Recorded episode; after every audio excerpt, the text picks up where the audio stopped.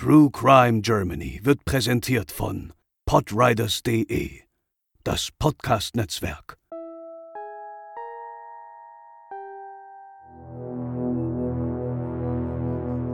Kurz nach Ende des Zweiten Weltkriegs legten viele Frauen in den brandenburgischen Wäldern weite Fußmärsche zurück, um Nahrung für sich und ihre Familien zu organisieren. Ein Mann nutzte diesen Umstand schamlos aus, vergewaltigte, beraubte und ermordete die Frauen und sorgte damit für eine der größten Ermittlungsaktionen der Nachkriegszeit.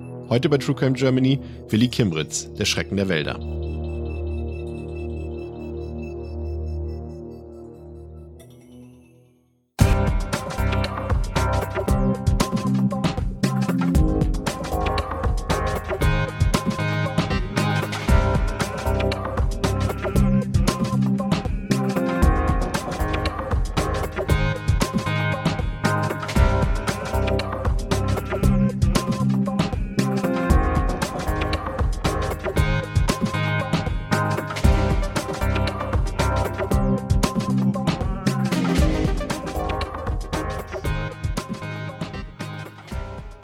Moin Moin und herzlich willkommen zur 92. Episode von True Crime Germany. Ich bin der Chris und bei mir sind wie gewohnt zum einen die Lena. Moin. Und zum anderen der André.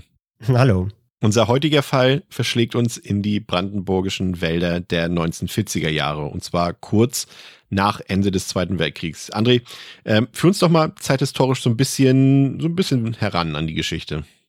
Ja, wir steigen ein im Jahr 1946 und äh, dort verorten wir uns in Brandenburg in und um Berlin herum. Nach Ende des Krieges hatte sich die Lebensmittelversorgung noch nicht so normalisiert, die Bevölkerung hungerte. Dafür aber boomte der Schwarzmarkt, trotz klaren Verboten. Auf dem Schwarzmarkt wurde zu dieser Zeit mehr gehandelt als über offizielle Wege, muss man dazu sagen. Vor allem herrschte ein reger Austausch zwischen Städtern und Menschen auf dem Land. Die Städter tauschten ihr Hab und Gut mit Bauern gegen Lebensmittel wie Eier, Milch, Butter, Kartoffeln und auch Fleisch. Und diese Tauschgeschäfte bezeichnete man damals als Hamstern. Ja, den Begriff kennt man ja auch heute noch, ne? In der aktuellen Zeit oder vor allem in den Pandemiejahren, genau, hat man den ja auch wieder verwendet für Hamsterkäufe, genau. Mhm. Ja, und meist waren es Frauen, die diese langen Fußmärsche von der Stadt durch die brandenburgischen Wälder ins Umland bewältigen. Dabei mussten sie auf die strengen Kontrollen achten, denn dieses sogenannte Hamstern war verboten. Am 11. September 1945 wurde bereits folgende Warnung in der Zeitung Der Berliner abgedruckt. Die Provinzialverwaltung Mark-Brandenburg weist auf die unhaltbaren Zustände hin, die dadurch entstehen müssen, dass Stadtbewohner Kartoffeln, Gemüse, Obst und so auf dem Lande aufkaufen. Diese Aufkäufe gefährden eine geregelte Belieferung der Stadtbevölkerung in höchstem Maße. Es wird also nochmals dringend vor diesen Kaufgeschäften gewarnt. Die Polizei ist angewiesen, streng durchzugreifen. Die Schuldigen haben neben einer Beschlagnahme der Lebensmittel noch harte Strafen zu erwarten. Ja, dann kommen wir äh, jetzt auch mal zu unserem Fall, denn ab Frühsommer 1946 machten bereits erste Gerüchte über brutale Überfälle in den Wäldern nördlich und östlich von Berlin die Runde. Die Opfer waren stets Frauen und die Taten geschahen vor allem am Wochenende, wenn die meisten zum vorhin beschriebenen Hamstern unterwegs waren. Und die Frauen wurden auf den Hamstertouren dann überfallen, ausgeraubt und schlussendlich auch vergewaltigt. Doch viele Frauen ließen sich davon dann nicht abstrecken, denn die Not und der Hunger waren zu der Zeit eben viel größer als die Angst vor solchen Gewalttaten. Zudem waren es bis dato auch eher Gerüchte, würde ich mal sagen, denn die Zeitungen berichteten zu diesem Zeitpunkt noch nicht über die Vorfälle. Bei der Polizei hingegen gab es Besorgnis und man wollte Ermittlungen anstellen. Doch die sowjetische Besatzungsmacht untersagte die öffentliche Fahndung zunächst, um die Bevölkerung angeblich nicht unnötig zu verunsichern. Die Polizei konnte nichts unternehmen, denn damals unterstand die brandenburgische Polizei den Sowjets.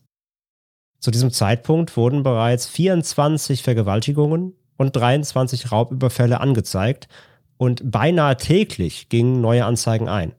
Den Opfern zufolge ging der Täter immer nach dem gleichen Muster vor.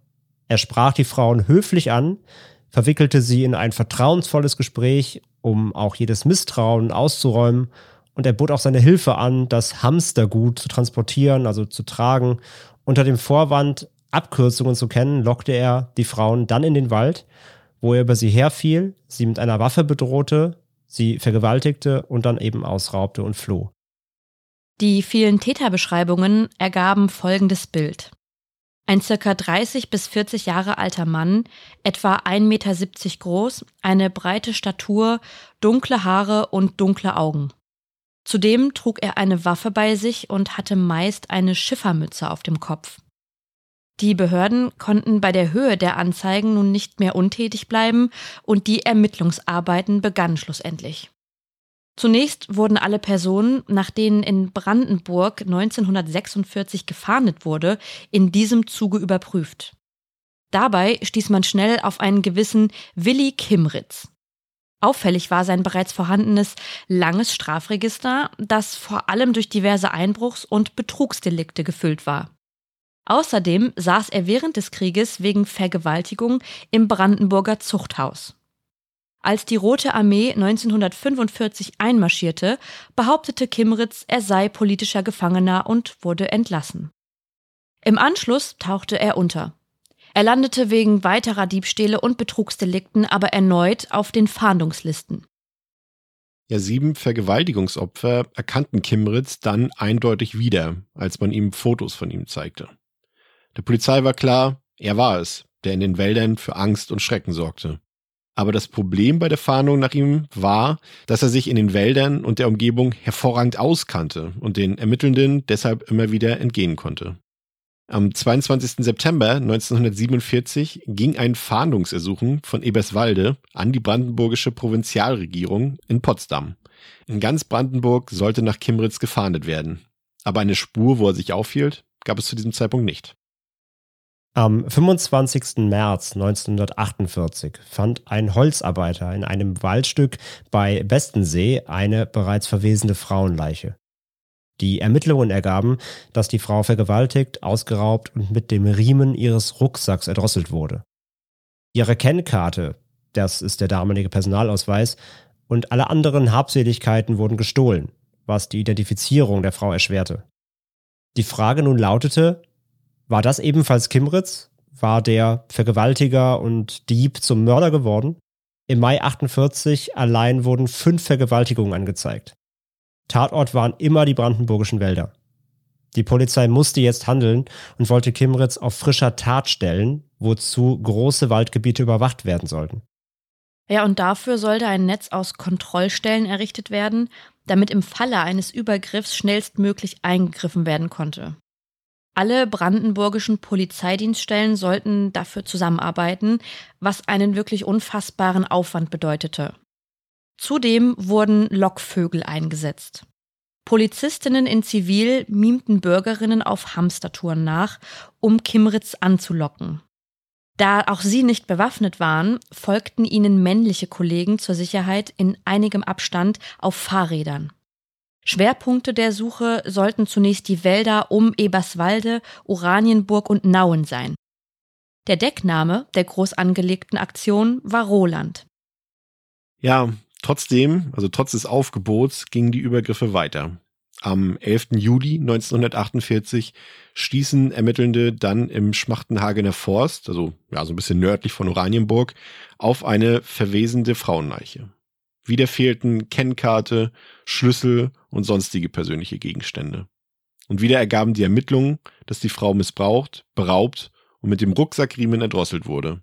Einzig eine Ausgabe der Zeitung Der Kurier vom 5. Juni 1948 steckte noch in ihrem Rucksack. Die Identität des Opfers konnte jedoch nicht ermittelt werden. Bei der Betrachtung der Verteilung der Tatorte fiel jedoch auf, dass sie alle im Einzugsgebiet der S-Bahn lagen. Also stammten die Opfer vielleicht alle aus Berlin? Das musste zunächst geklärt werden. Dazu wollte man mit der Berliner Polizei zusammenarbeiten und ihr Register vermisster Frauen einsehen, doch das war auch nicht so einfach. Die Stadt war zu dieser Zeit in vier Sektoren aufgeteilt. Einer unter britischer, einer unter französischer, einer unter amerikanischer und einer unter sowjetischer Führung. Die Polizei jedes Sektors unterstand dem jeweiligen Stadtkommandanten. Eine Zusammenarbeit gab es nur zwischen dem britischen und amerikanischen Sektor. Alle anderen Zuständigkeiten endeten an der jeweiligen Stadtgrenze.